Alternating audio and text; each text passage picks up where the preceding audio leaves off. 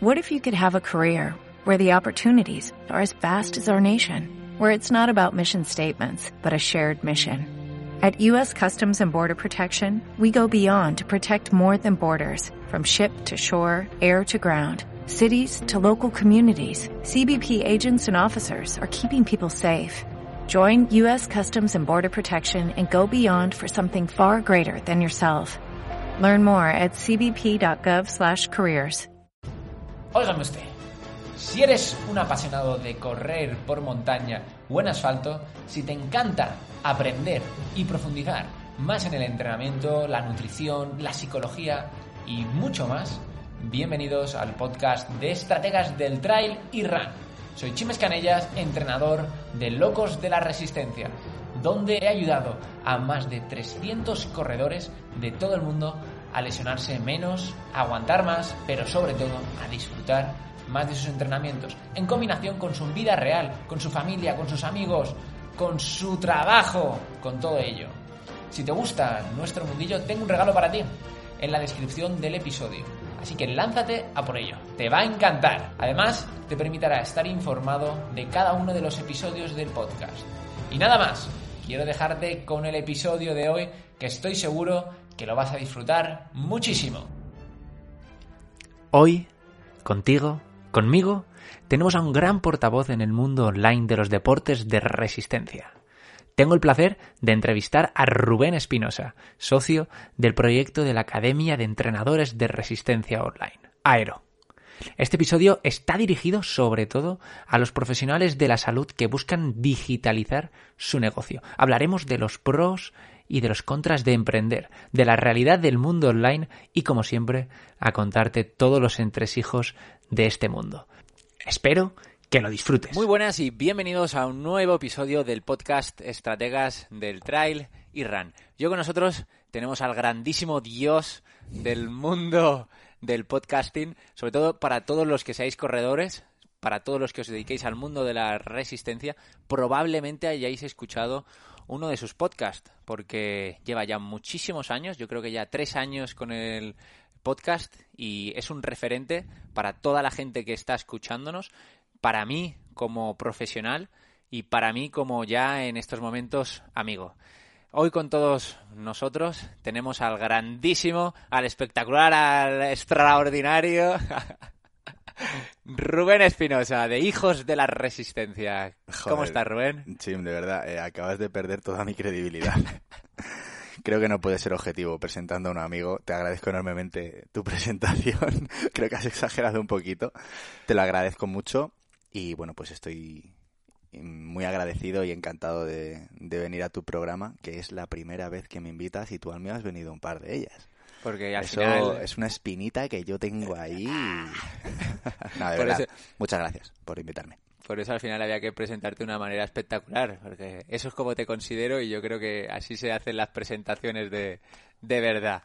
Eh, además, pues tengo el placer de poder estar contigo eh, durante muchas horas a lo, largo de los meses, entonces al final pues eh, hemos tenido que coordinarnos para hacer un maldito podcast y que la gente no nos escuche y, y opine un poco sobre tu opinión, ¿no? O sea, lo que va a estar escuchando, que creo que puede ser controvertido, sobre todo para la mayoría de, la gente que no es deportista, sino que es entrenadora, porque hoy vamos a tener un episodio más enfocado a toda la gente que seáis entrenadores, que espero que, que os guste, porque vamos a ir a tratar diferentes temas que os van a parecer ah, dolorosos.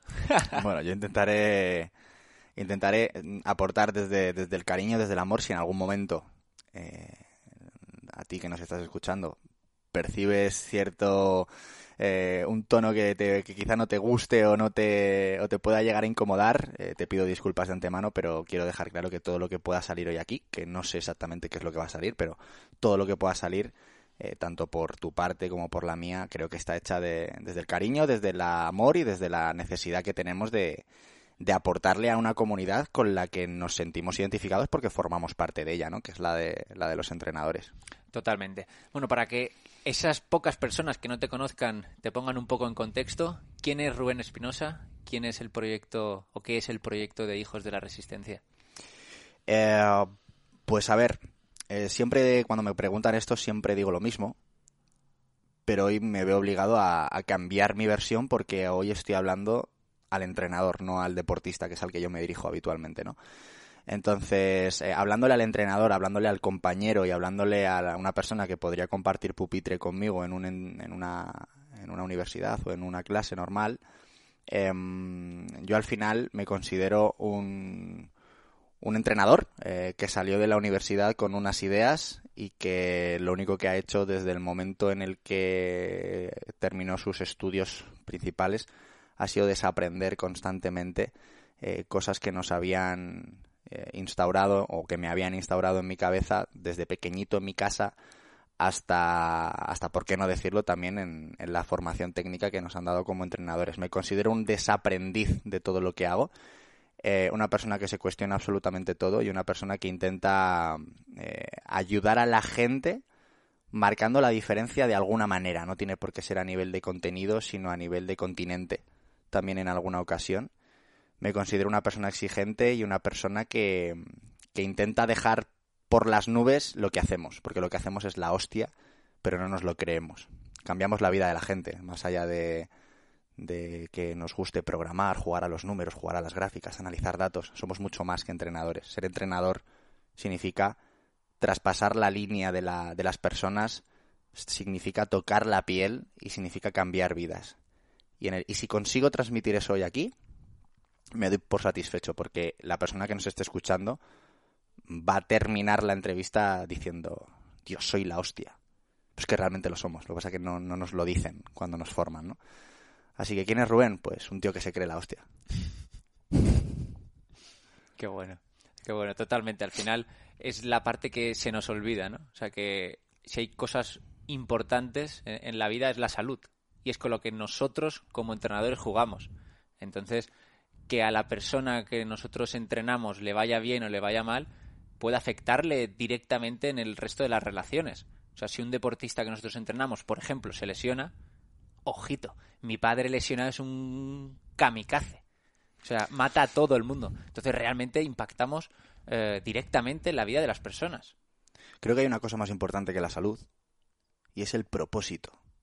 Hay un libro que a mí me cambió la vida o me cambió la, percepción, la percepción de ver el mundo, perdón, que es el de El hombre en busca de sentido, de eh, Víctor Frank, que fue un, un psicoterapeuta judío al que los nazis eh, estuvo tres años internados en, internado en Auschwitz y se dio cuenta de cómo la gente que perdía la salud, la única esperanza que podía o sea, la única oportunidad que podía tener de sobrevivir era mantener la esperanza y mantener un propósito.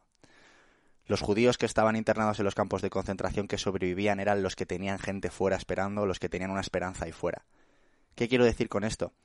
Que si hay algo más importante que la salud es el propósito de por qué entrenas o el propósito de qué cojones haces con tu vida. Tener objetivos, tener eh, metas, tener propósitos más allá de, de qué salud tengas. Hace tres días falleció una persona que en la última edición de la Titan Desert se hizo muy famosete, porque hacía cinco años que le habían diagnosticado un cáncer terminal. Le dieron tres meses de vida y él dijo, tres meses, ¿qué cojones hago? Pues voy a cumplir sueños. Y estuvo cinco años, falleció hace tres días, cinco años haciendo locuras a nivel físico, deportivas. Eso es lo que le mantuvo vivo. Entonces creo que trascendemos la salud, realmente lo creo. Totalmente. Eh, es que es así, es que no te queda otra, la verdad. No te queda otra que, hacerlo de esa forma. Rubén, ¿hace cuánto tiempo que te dedicas al mundo online? Pues abrí mi cuenta de redes sociales un 12 de octubre de 2012. Y desde entonces me empezó a picar el gusanillo, pero realmente dedicarme al mundo online de forma seria y empezar a monetizarlo y empezar a ganarme la vida con ello, eh, siete años. Siete años. Fue ya, 2014 cuando estuve dos años ahí en el limbo, que no sabía ni lo que hacía ni por qué lo hacía. El ego era el que jugaba ahí la partida.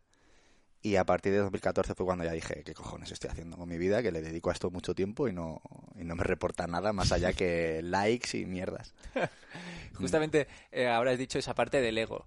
¿Tú crees que teniendo nuestra marca personal ¿Tú crees que alguna vez se pierde esa parte del ego? No, jamás. El ego es el ego forma parte de nuestra naturaleza a nivel evolutivo y si no existiese el ego no hubiéramos sobrevivido durante tantos años. El ego es lo que en muchas ocasiones nos mantiene vivos, pero no hay que confundir ese ego que te hace querer prosperar, querer mejorar, querer estar mejor y sentirte valorado, porque todo, todo el mundo necesita sentirse útil. No hay nada... Volvemos un poco a lo del propósito, Si te sientes inútil en la vida, muchos casos de suicidio derivan de depresión que derivan de, sentir, de, la inutilidad, de no servir para nada o de creérselo. Entonces el ego es necesario para la supervivencia, pero eh, puede condenarte si es lo único que te mueve, claro. claro. ¿Y qué te llevó a, dar ese salto al mundo online? Pues principalmente fue un momento de mi vida en el cual eh, tuve que echar el freno. Eh, tuve que pisar el freno a fondo porque me estaba consumiendo. Yo cuando terminé la carrera eh, me metí en, la... Bueno, me, metí, no, ya estaba en la Universidad Politécnica de Madrid. Eh, hice el máster de entrenamiento personal, que creo que tú también has hecho. Eh, y tuve la grandísima suerte, a raíz de ahí, de empezar a trabajar para una empresa de entrenamiento presencial aquí en Madrid que funcionaba muy bien eh, y yo, bueno, pues en ese momento con mi proactividad y con mi verborrea, pues me, digamos que conquisté, ¿no? Al coordinador de, esa empresa y me empezaron a dar clientes de la, del día a la mañana, o sea, de la noche a la mañana, a lo loco. O sea, pasé de no trabajar eh, de eso, trabajaba de otras cosas, eh, a tener ocho o nueve entrenamientos al día en cuestión de tres, cuatro meses. Y claro, yo siempre intento ser una persona agradecida. Entonces yo contextualizaba y decía, joder, eh, acabo de salir de la carrera, acabo de terminar un máster, trabajo de lo que me gusta, ayudo a personas, trabajo a domicilio, cobraba 20 pavos la hora. ¿Podemos hablar aquí de números? Sí, claro. No hay problema, ¿no? También puedes decir insultos, todo. Esto como cuando voy a tu podcast, puedes hacer lo que te dé la gana. Me, siento como en casa, entonces. Directamente estamos en casa, así que más aún. estás en mi casa es más que bienvenido, ya como si fuese tuya. Bueno, pues eh, cobraba 20 pavos la hora, un chaval de 23 años, pues joder, eh, haciendo 5 entrenamientos al día, yo echaba cuentas y decía, joder, es que ahí tengo 2.000 euros. Claro, no estaba ni dado de alta de autónomo, las cosas como son. Entonces empecé a echar números, empecé a echar números y yo, eh, pues, pobrecito del Rubén de entonces, dijo, va, me forro, me forro si me pongo a hacer aquí entrenamientos como un loco. Y es lo que hice. Y a los... estuve unos dos años unos dos años, ya sí que regularicé fiscalmente la situación a los tres, cuatro meses, pero estuve unos dos años en los que mi única obsesión era hacer entrenos y entrenos, entrenos, entrenos y poco a poco se me fue olvidando la calidad que debía de dar en ellos.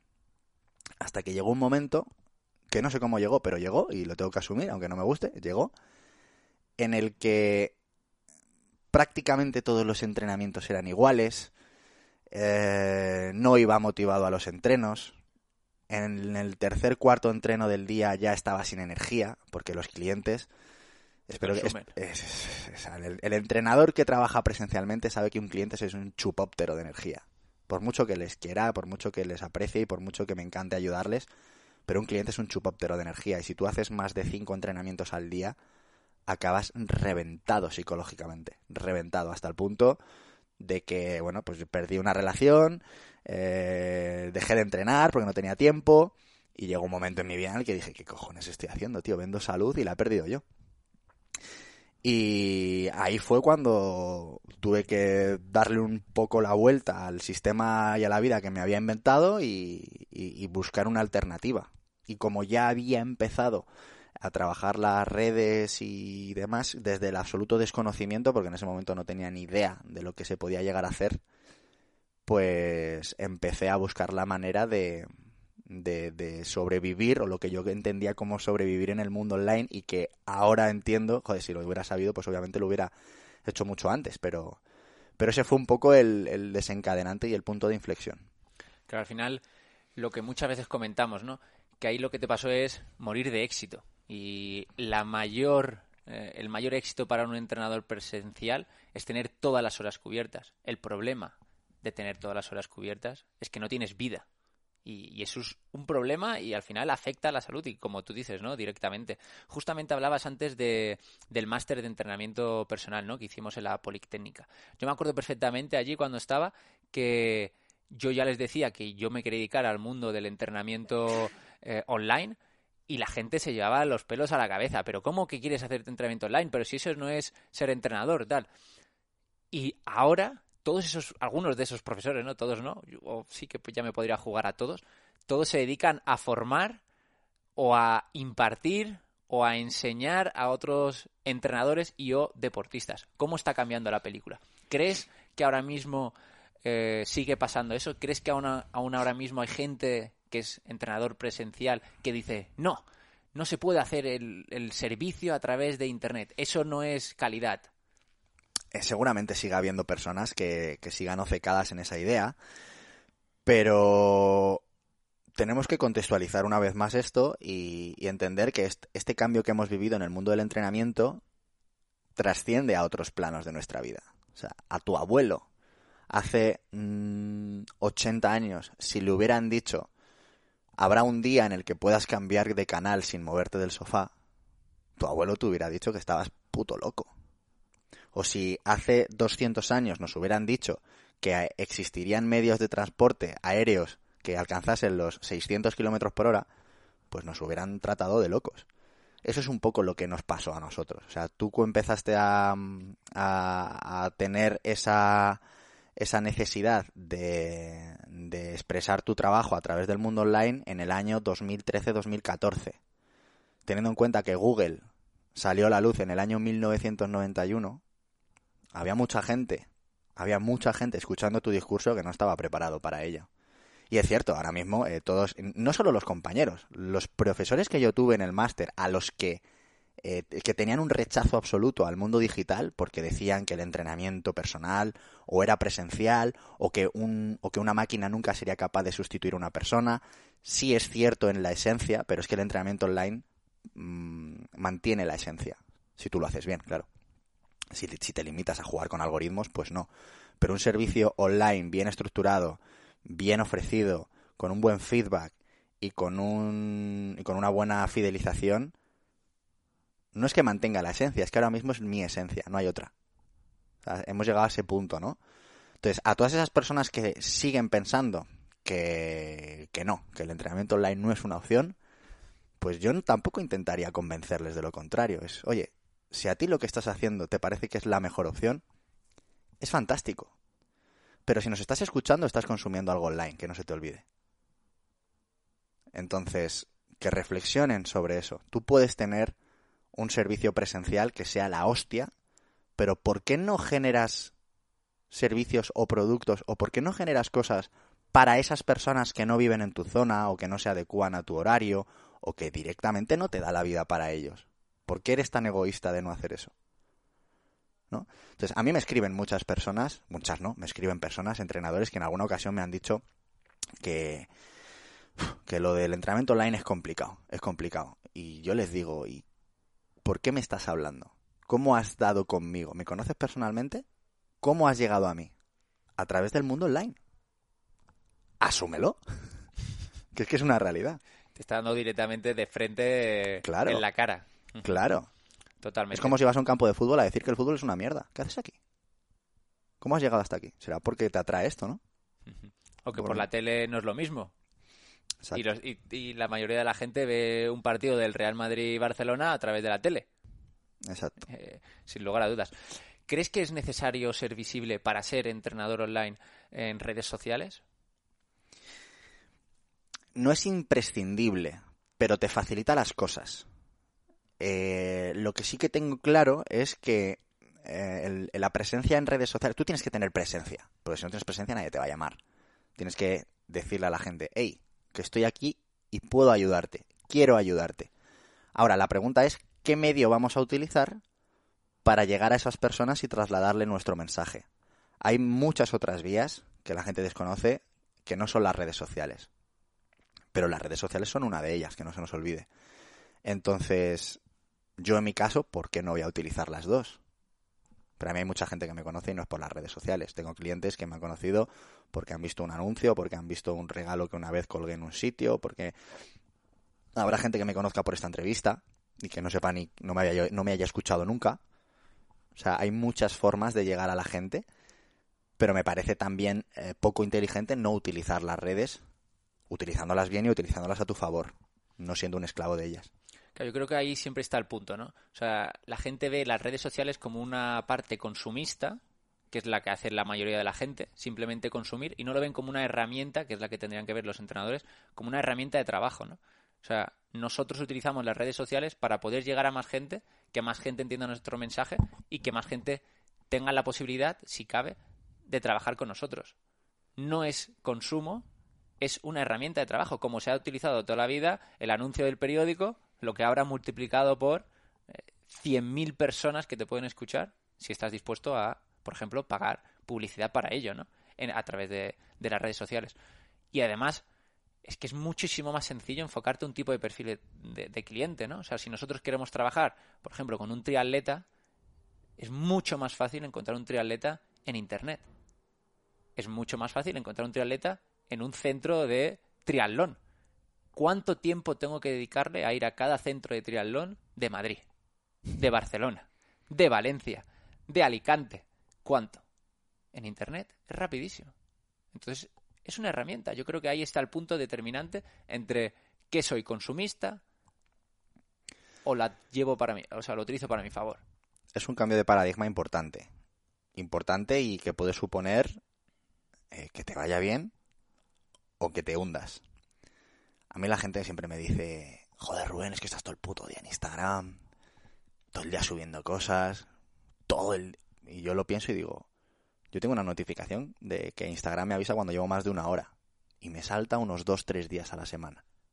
O sea, yo realmente no, que no te ofenda, pero no sé lo que has hecho esta última semana en redes. Sé que has subido cosas porque lo hemos comentado, pero no te veo. Pero no es que no te vea a ti. No veo al vecino, no veo... O sea, yo ahora mismo estoy en un punto, yo personalmente, en el que intento entrar, contar mi película y salirme. Interaccionar con mi audiencia y salirme. Pero yo no consumo Instagram. Y eso es uno de los cambios de paradigma y clics mentales que el, que el entrenador tiene que hacer. No estás aquí para consumir contenido y criticar lo bien o lo mal que lo hago yo. Estás aquí para aportar ciertas cosas que te hagan captar clientes. Entonces, cuando veo a muchos eh, entrenadores, y esto sí que me repatea un poco, ¿no? De decir, me repatea, no, me da, me da lástima decir, joder, es que lo estáis enfocando mal no tiene sentido que venga un entrenador a decirme a mí que mi contenido está bien o mal, o que es exquisito, o que está muy por encima de lo que necesitamos, o que está muy por debajo. No tiene sentido. Que yo no hago esto por y para ti. Que yo hago esto por y para el usuario, el deportista, el corredor. Para que el día de mañana o se suscriba a mi newsletter, o que escuche mi podcast, o que me contrate, o que compre alguno de mis servicios, productos. Ese es el objetivo de las redes sociales. Y ese es el cambio de paradigma que tienen que tener los entrenadores. Dejaremos de, o sea, empezaremos a tener un negocio en el momento en el que dejemos de consumir Instagram. Consumir Instagram no es lo que debemos hacer. Aportar en Instagram o utilizarlo a nuestro favor es lo que debemos hacer. Y digo Instagram, puedo decir cualquier plataforma. Lo importante no está en la plataforma, está en el enfoque que tú le des. Sí, porque al final lo que siempre decimos, ah, hoy hay Instagram, pero es que mañana, mañana será otra. Y yo lo tengo clarísimo. Por eso a mí cuando me dicen, joder, es que claro, es que decir eso desde tu posición es muy fácil, porque tienes 60.000 seguidores en Instagram. Yo soy muy crítico con eso. Sé que me ve el 5% de la gente que me sigue y sé que dentro de 5 años probablemente Instagram no exista. O de dentro de 10. Y me habré reinventado, ¿eh? Me preocupa cero. Mi preocupación al respecto es cero o menos 10 pero sé que va a ser así. No le doy ningún valor a eso, porque es que no lo tiene. Y el que tenga 5.000, 10.000, 15.000, 100.000, 200.000, un millón y se crea que está en la cresta de la ola, lo único que necesita es que llegue Facebook, cambie el nombre y baje en bolsa y quiebre Instagram. ¿Qué puede pasar. Es más, va a pasar. ¿Qué ha sido de Nokia? ¿Quién pensaba que Nokia iba a dejar de existir? ¿Qué ha sido de Vic? Que se ponen a hacer bolígrafos, recortabarbas y mecheros. Tres productos que han ido en decadencia. O sea, no podemos pensar que el sistema que tenemos actualmente va a ser eterno cuando encima a nivel temporal es muy joven. Es muy joven. Entonces, saldrán nuevas plataformas, saldrán nuevas oportunidades. De hecho, siempre las hay. Y es cuestión de verlas y de adaptarnos al... O sea, un entrenador tiene que tener un mensaje. Un mensaje claro. Cada uno tendrá el suyo. El tuyo es estrategia para traileros. y ayudas a entrenadores, a, perdón, a deportistas de trail. Mi mensaje será otro y el mensaje de el que nos esté escuchando será otro diferente. Mira qué vehículos tienes y lanza el mensaje. Llámese Instagram, llámese como se tenga que llamar el día de mañana. Totalmente. Al final está, al final lo que hay que buscar es hacia quién nos vamos a enfocar. Lo que siempre decimos, ¿no? En marketing, el avatar y qué es lo que le vamos a ofrecer a ese avatar, ¿no? Yo creo que es la parte más imprescindible y que mucha gente luego se, se olvida de ello, ¿no? Pero bueno, son cosas que es difícil cambiar en un episodio, simplemente en este podcast. Vamos a tener que, que, hacer más para ir paso a paso y, y, poder ir cambiando ese paradigma, ¿no?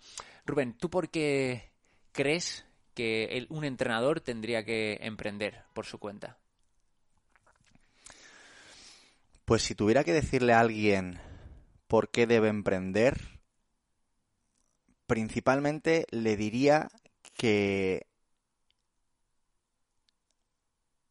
no nos han formado o no nos hemos formado para trabajar por el sueño de otras personas principalmente y porque soy consciente de lo que se puede llegar a lograr y cuando digo de lo que se puede no me refiero a pasta, no me refiero a tiempo libre, no me refiero a despedir a tu jefe, no, me refiero al impacto que puedes generar en las personas.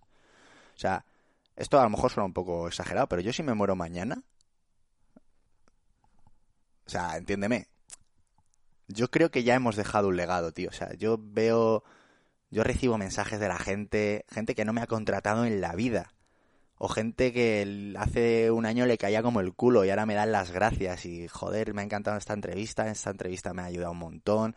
Esta entrevista ha ayudado a mi hijo. Es que he recibido mensajes que digo, es que me puedo morir ya, tío. Es que nosotros ya hemos dejado huella. Ya hemos dejado un legado. Y eso es gracias a Internet. Eso es gracias a que un día tomé la decisión de dejar de trabajar para 10 clientes y empezar a trabajar para millones de personas. Y eso me parece que es un motivo más que suficiente como para mandarlo todo a tomar por culo, tío. O sea, que es que hay gente ahí con necesidades. Hay gente que necesita nuestra ayuda. Y hay gente que está deseando que salgamos a contarles lo que sabemos. Entonces, joder, es que creo que no necesito un motivo más fuerte que la gente que ayudar a la gente. Yo siempre me acuerdo cuando trabajaba como entrenador de forma presencial que decía, ostras, es que estoy hablando con una persona y le estoy contando mi película, mi mensaje, mi forma de pensar, mi estilo de vida a una persona. Y esa persona me puede escuchar o no. Pero es que Internet te permite, con tu mismo mensaje, con tu misma película, con tu misma forma de pensar, a miles de personas. A miles. Entonces, ahí es el poder de que tú creas que tú tienes que contar tu mensaje, tu película, tu historia a más gentes y puedes inspirar a más gente o quieres hacerlo con uno, ¿no? Y mucha gente tiene miedo a, lo que opinarán, lo que dirán, pero si es que es tu película, si tú tienes clara tu forma de pensar, te da igual que haya haters que te insulten, que te digan que no estoy de acuerdo, que lo que tú decías, ¿no? Que es que este mensaje no es para no es suficientemente técnico como para deportistas, es que me da igual, para entrenadores es que me da igual. Si es que yo tengo muy claro qué es lo que quiero hacer y para quién lo quiero hacer, ¿no? Y por otro lado, Rubén, te quería preguntar, vamos al polo opuesto. ¿Por qué no emprender? Qué buena pregunta. ¿Por qué no emprender? pues también hay motivos por los que no emprender. Em, tienes que estar dispuesto a asumir ciertas cosas. Tienes que estar dispuesto a abrazar la incertidumbre en cuanto a facturación, por ejemplo. O sea, nosotros necesitamos comer, ¿no? Entonces, eh, lo de aportar, lo de ayudar a la gente está muy bien, pero si no hay una transacción económica de por medio en algún momento puntual, te hundes. Si no eres rentable, tu negocio se va a la mierda. Entonces, eh, asumir y abrazar el, trabajo a largo plazo y asumir que quizá durante los próximos seis meses no vayas a generar eh, ciertos ingresos, pero estás generando un ecosistema que dentro de un año, dentro de tres, te puede generar diez veces más de lo que estás haciendo ahora. Eso eh, hay que asumirlo, hay que trabajarlo y hay que, hay que, hay que estar dispuesto a pasar por ahí si no estás dispuesto a pasar por ahí, no emprendas. Porque es que no, con, no es posible generar dinero recurrente a corto plazo desde ya en un emprendimiento. No existe, ese, esa, no existe, no hay ninguna forma de hacerlo. Bueno, sí, eh, saltándote las normas y dedicándote al narcotráfico. Eso va rápido. Eso va muy rápido. Pero ya está. O sea, nuestro mundo es un, es un camino en el que hay que trabajar de forma inteligente y hay que asumir ciertas cosas. Y esa es una de, esa es una de ellas. Y si no estás preparado para eso, si apuestas porque sea otro el que te lleve la comida a la mesa, eh, porque creas que eso te da cierta seguridad y cierta tranquilidad, pues quizás esa sea la mejor opción, aunque debes de tener en cuenta que si no estás, o sea, si el que emprende es tu jefe, si el que está emprendiendo es tu jefe, tú estás asumiendo los mismos riesgos que él, lo que pasa que no lo ves. Es más, estás asumiendo más riesgo, porque no depende de ti. En el momento en el que tú emprendes, sí depende de ti. Yo sé que este mes he hecho ciertas acciones que me van a hacer facturar más y ayudar a más gente. ¿Por qué lo sé? Porque depende de mí y sé que lo he hecho. Si fuese mi propio trabajador, ¿qué está haciendo Rubén? No sé lo que estará haciendo. Espero que lo esté haciendo bien para... ¿Entiendes? Hmm. Entonces es una falsa seguridad, pero sí que te diría que, eh, que, que, que, también hay que valer para ese, para ese, para ese, en ese sentido. También te digo, creo que todo el mundo debería emprender alguna vez en su vida. Todo el mundo. Porque es un aprendizaje de la hostia. O sea, el sistema meritocrático que te da el emprendimiento es absolutamente antagónico a la educación que nos han dado. Absolutamente antagónico. Yo he sido en mi clase, en el instituto, de las personas que más ha estudiado. O sea, yo estudiaba, era un puto friki, tío. O sea, yo salía del instituto, comía, me iba a la biblioteca hasta las nueve de la noche. Yo he estudiado muchísimo. Y mis notas siempre han sido de entre 7, 8, algún 9 por ahí. Nunca he suspendido nada. Pero yo veía que había gente que estudiaba tres horas, o una hora, o mucho menos que yo, y sacaba dieces. Eso no es meritocracia. Este sistema sí premia el trabajo. Y para mí funciona mucho mejor. Si trabajo más, genero más. Si automatizo más, si trabajo más inteligente, genero más. Y eso va conmigo. La pregunta es, ¿Eso va con la persona que nos está escuchando? Si acabas todos los entrenos cansado, si sientes que no estás mejorando o no sabes cómo cuadrar tu vida deportiva con tu trabajo, con tu familia o con tu vida social, ¿a qué esperas? Hemos ayudado a más de 300 corredores a través de Internet. Y esto no es casualidad. Deja de pensártelo y afronta la solución. El equipo StraTrail va a ayudarte a conseguir que disfrutes muchísimo más de tus entrenamientos. Te trataremos como si fueras nuestra familia. Realmente es así.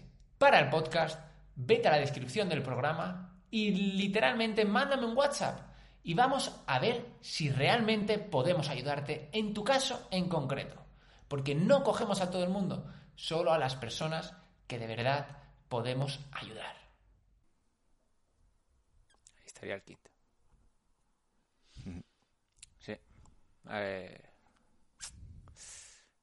Yo metería un emprendedor en cada persona. De hecho, al final me molesta incluso a veces, ¿no? O sea, no, no conseguir nuestros amigos, ¿no? Que nosotros tenemos ahí esa cualidad o ese problema, dependiendo de quién lo quiera eh, escuchar, de quiero hacer las cosas por mí mismo.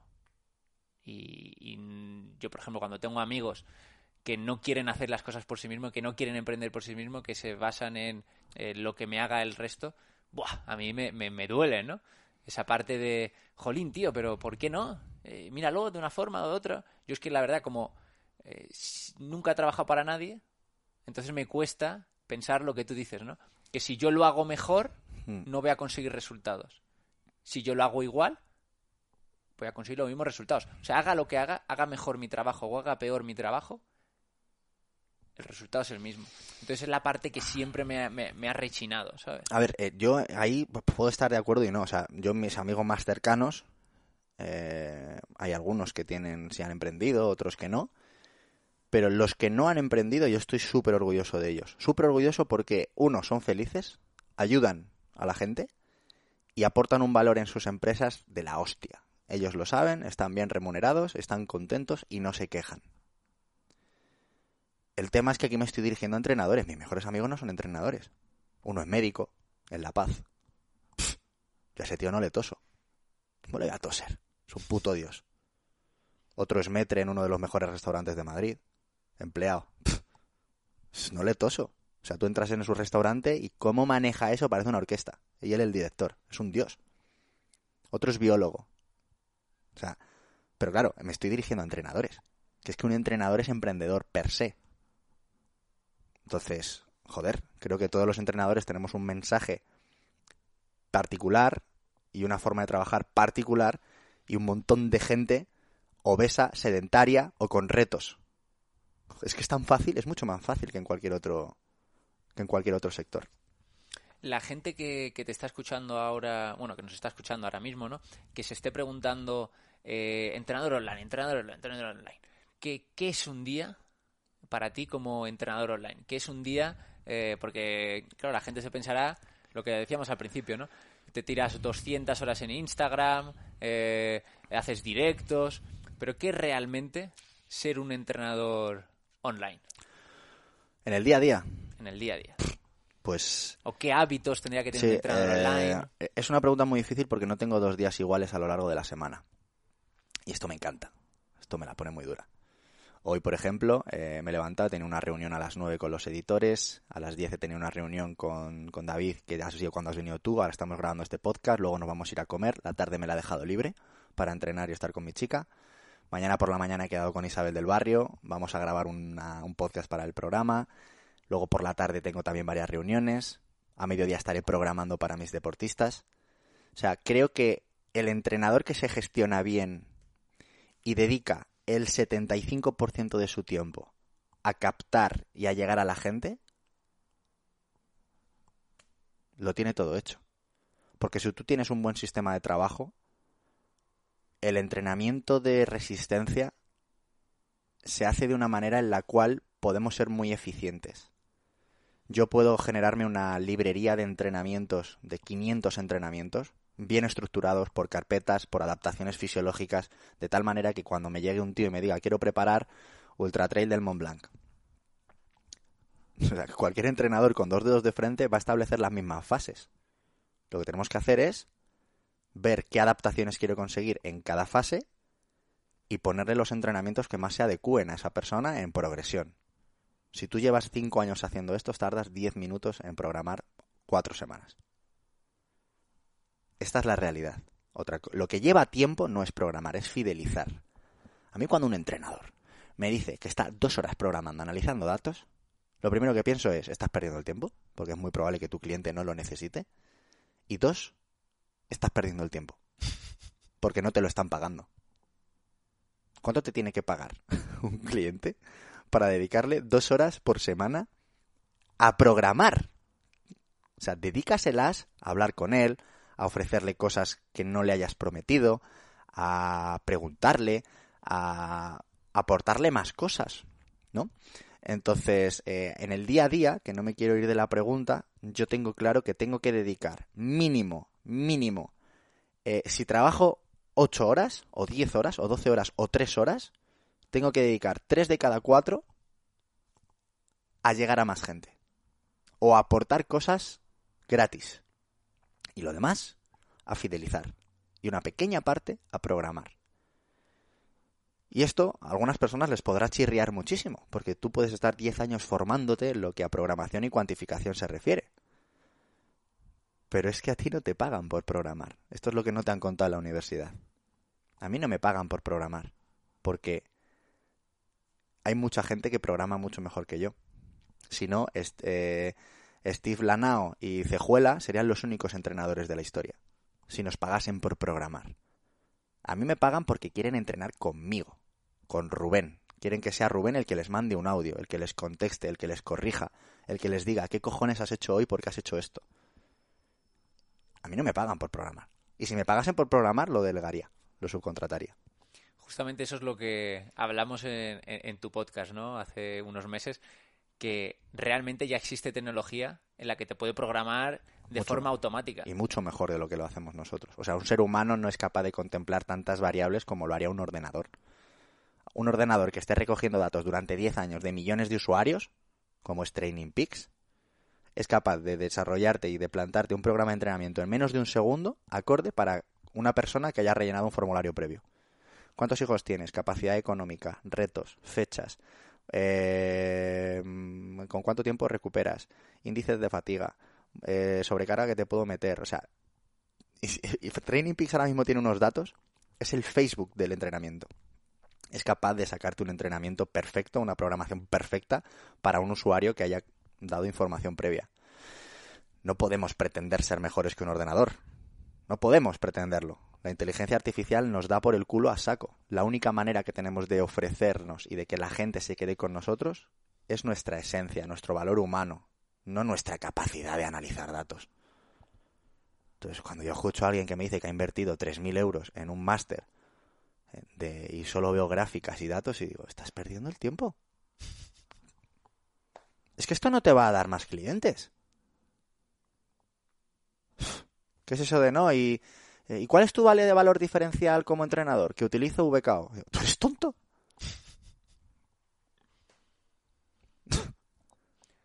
no, o sea, esas cosas... Ojo, eh, yo antes era así. También es importante decirlo. Yo antes era así.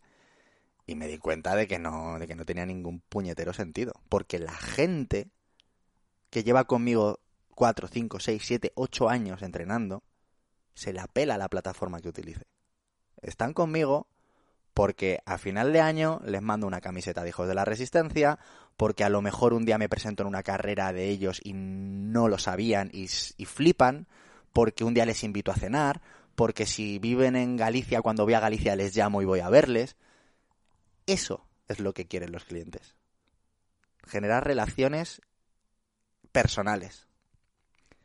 Por supuesto, dando por hecho que la parte de programación está bien hecha. No puede ser un cenutrio que, que construye relaciones y pretender que te vaya bien. Estamos dando por hecho de que la parte técnica está impoluta.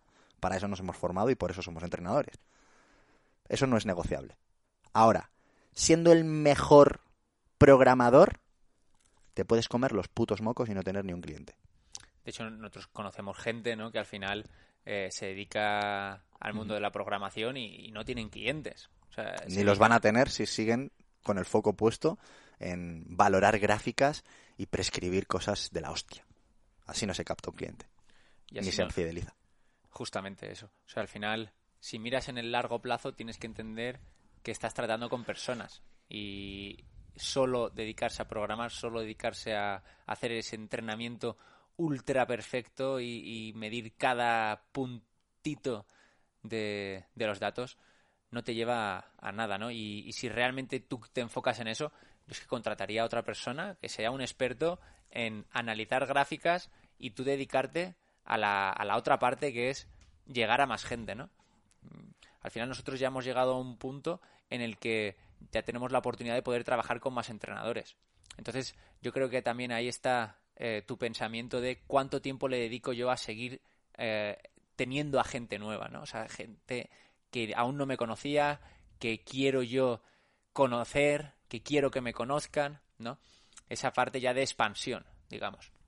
Si le tuvieras que decir a un entrenador que está que quiere empezar en el mundo digital, ¿qué consejos le darías? que quiere empezar. Pues le diría, eh, lo primero, le contaría lo que te he contado antes eh, de, la, de la incertidumbre, no de la incertidumbre porque la estadística juega a nuestro favor, sino de...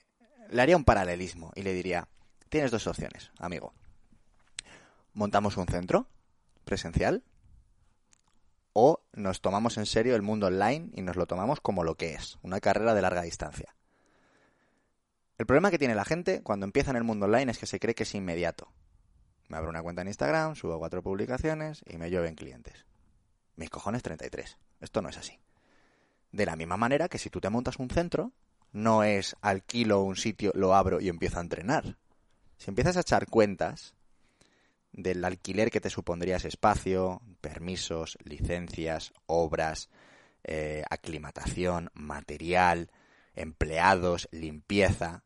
O sea, yo no sé lo que cuesta abrir un centro presencial, pero no creo que baje de los 10.000 euros arrancar. Bien, pues el mundo digital te permite empezar con cero de presupuesto. Entonces ya partimos con lo que le diría es, te estás ahorrando 10.000 euros. De primeras. Y a partir de ahí, te diría, en el mundo presencial, mínimo necesitas, por estadística, un año y medio para empezar a dejar de perder dinero y empezar a ganar, empezar a generar beneficios. En el mundo online, en el momento en el que tienes un cliente, pueden ser beneficios si lo has gestionado bien y no te has gastado eh, pasta en cosas que no necesitas.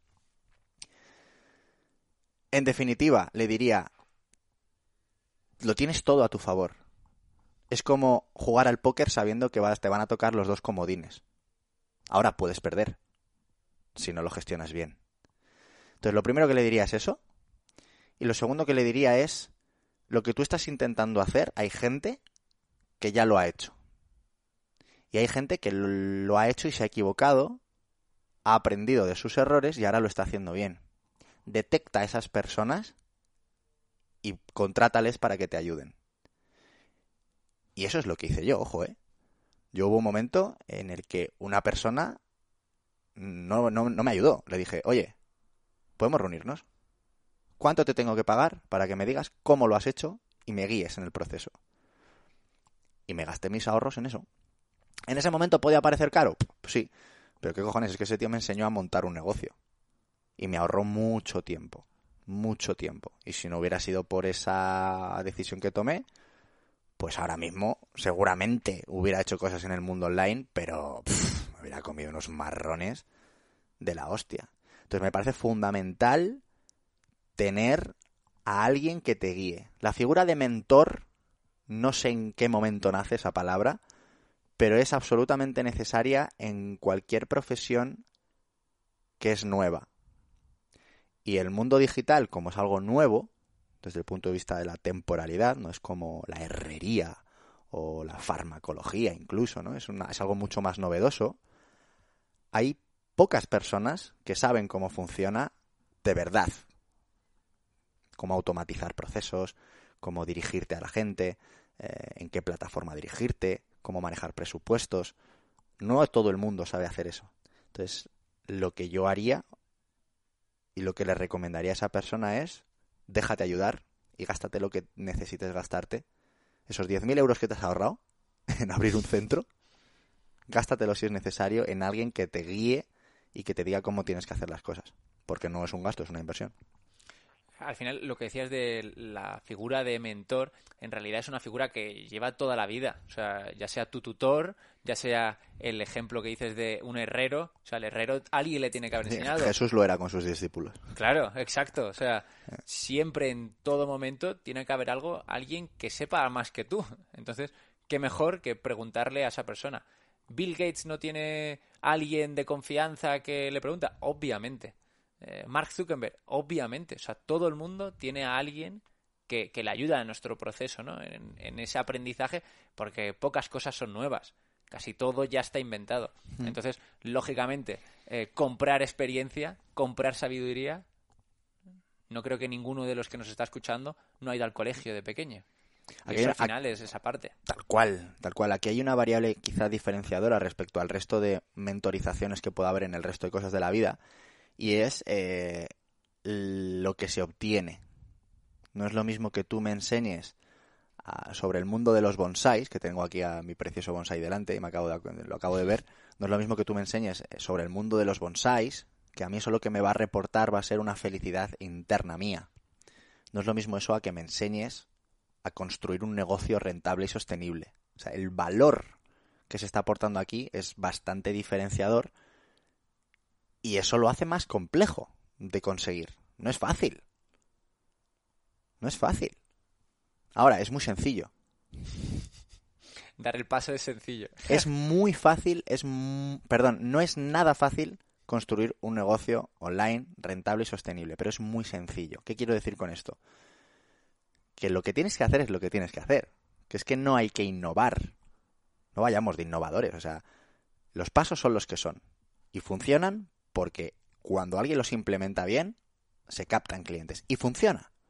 Ahora, no es fácil asumir eh, lo que tienes que hacer, exponerte a una cámara, hablarle a la gente tú a tú, aprender a comunicar si, esa, si es ese el puntito que te falta. O sea, no es fácil en el sentido de que es incómodo, pero sencillo. Joder, Es muy sencillo, es muy sencillo. Pero necesitas que venga alguien y te diga paso uno, paso dos, paso tres, paso cuatro. ¿Cuál ha sido el error más grande que has cometido como entrenador online? Que se te venga ahora a la cabeza. Uh, el error que he cometido como entrenador online, el más tocho, eh, o del que más me arrepiento, bueno, no me arrepiento porque si no, no sería un error y no lo podría aprender, ¿no? Pero el que más me ha hecho aprender ha sido pensar que cuando yo tenía mi agenda cubierta no podía abarcar nada más. Eso estuve bastante tiempo, pues casi cerca de un año y medio, eh, presumiendo de yo no cojo a deportistas. Yo trabajo con unos pocos y ya está. Y eso no ha cambiado. Lo que ha cambiado es que ahora tengo un equipo que bajo mis directrices, mi filosofía, mi sistema y bajo mi librería de entrenamientos por un tubo, ayudan a, ayudamos a más personas. Y ahí me, ahí me frené, eso me frenó mucho. Estuve mucho tiempo limitado porque, claro, era como, joder, es que no tengo tiempo para entrenar a más gente. Y si meto más gente, disminuye la calidad del servicio. ¿Qué hago? No ofrezco el servicio. Eso fue un cambio ahí importante. Yo creo que ahí te he machacado, ¿eh?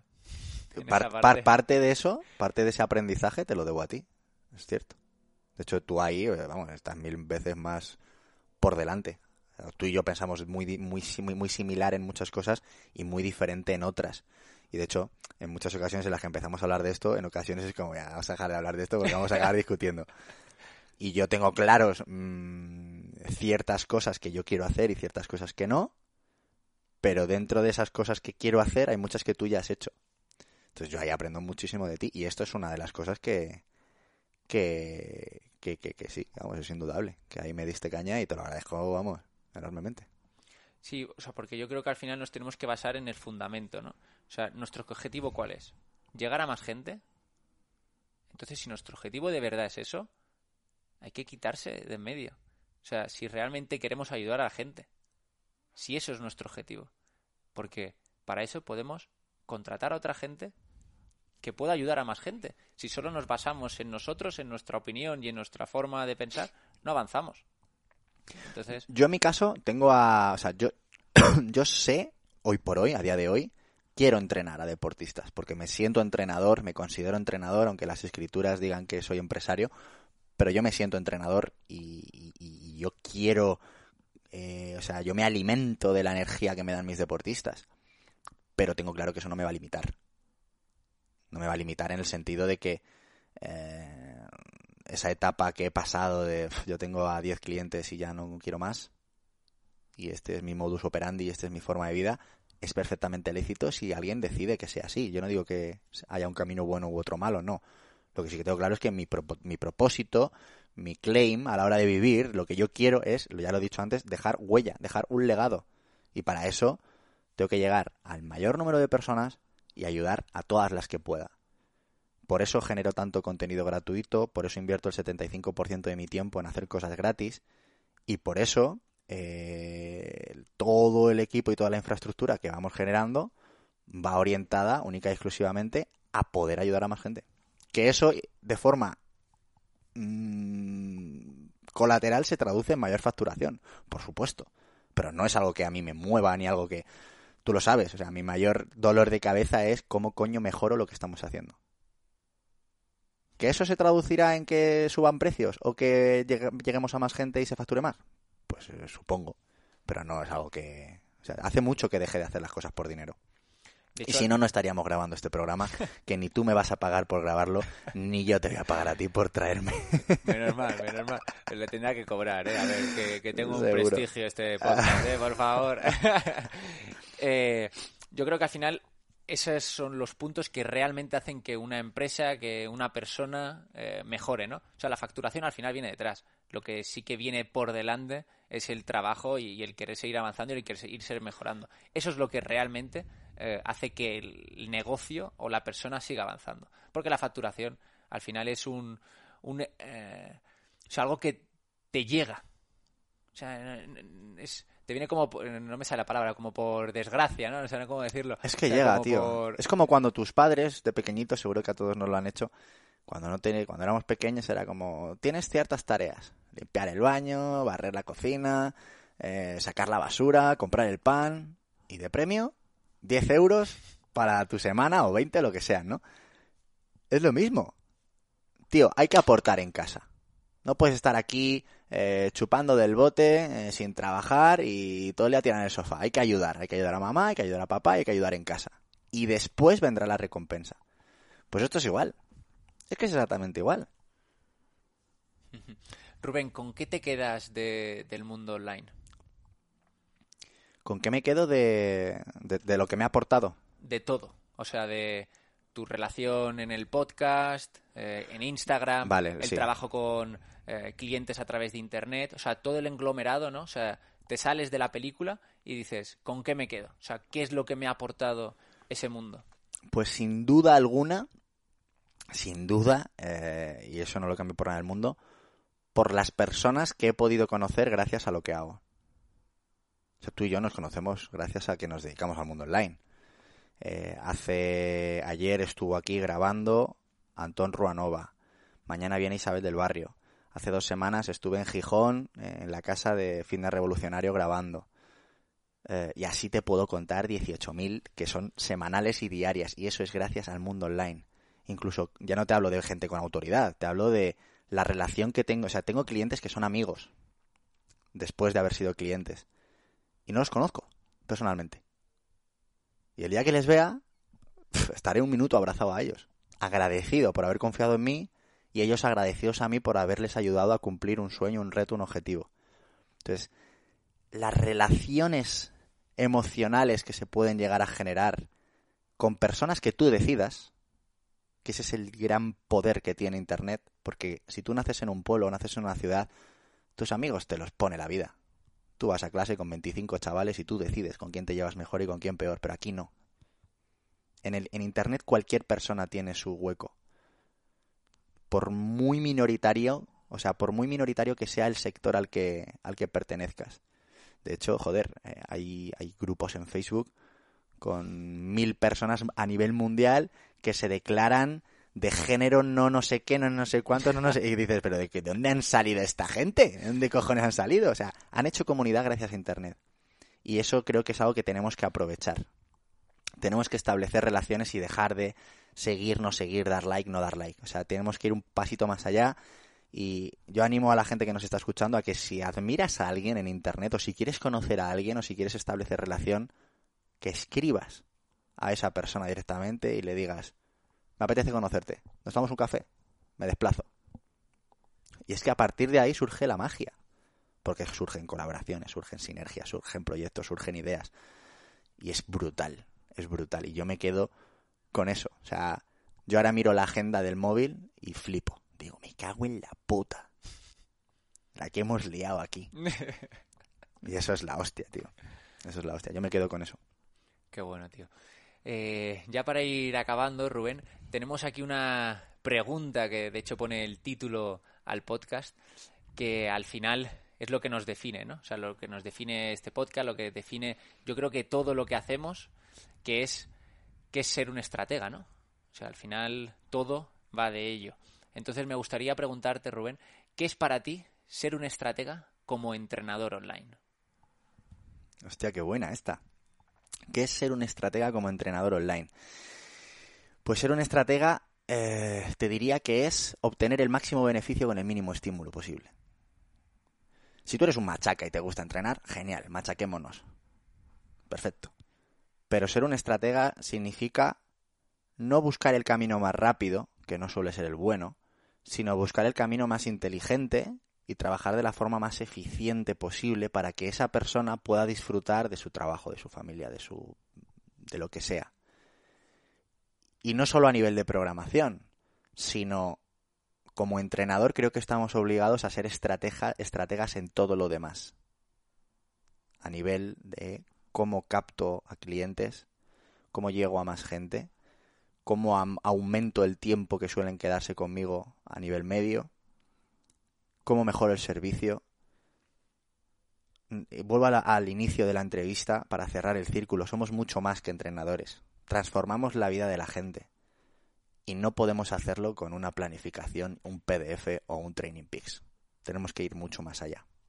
Entonces, trabajar de forma estratégica y ser un estratega del entrenamiento supone dominar todas las áreas de, a través de las cuales podemos tocar la piel del deportista, erizársela.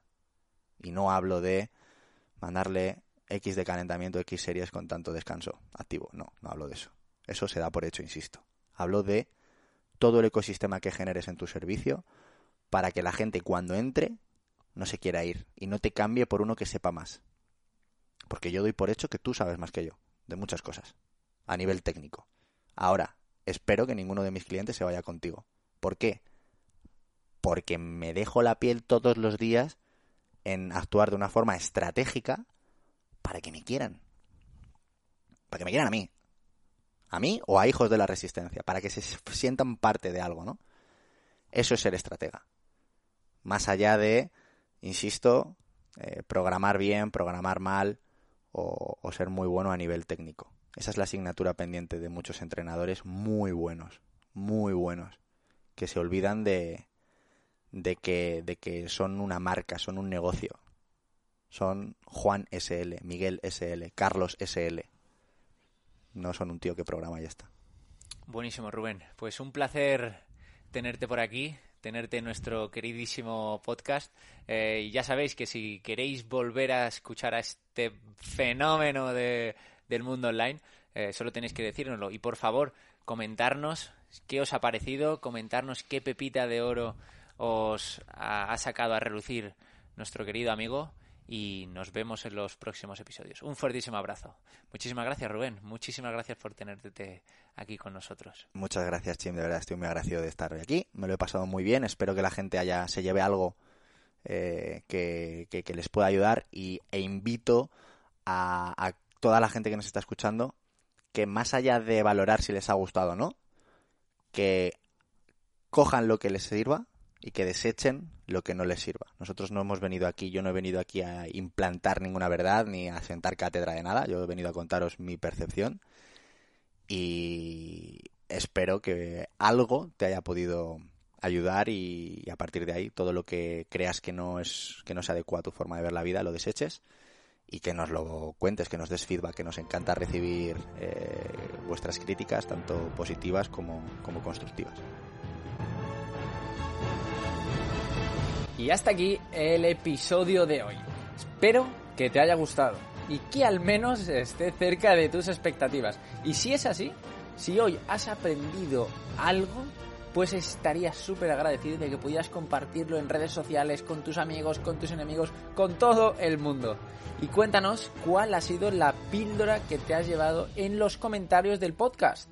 Te agradecería muchísimo si pudieras dejar 5 estrellas en el podcast, ya que nos ayudará a seguir creciendo. Muchas gracias por estar un día más aquí y apoyar este grandísimo proyecto del que eres partícipe. Te recuerdo que tú eliges de qué va a tratar cada programa en el grupo de Telegram.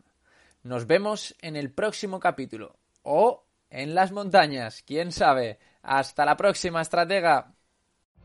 Every day we rise, challenging ourselves to work for what we believe in. At US Border Patrol, protecting our borders is more than a job. It's a calling. Agents answer the call working together to keep our country and communities safe. If you're ready for a new mission, join U.S. Border Patrol and go beyond. Learn more at cbp.gov/careers.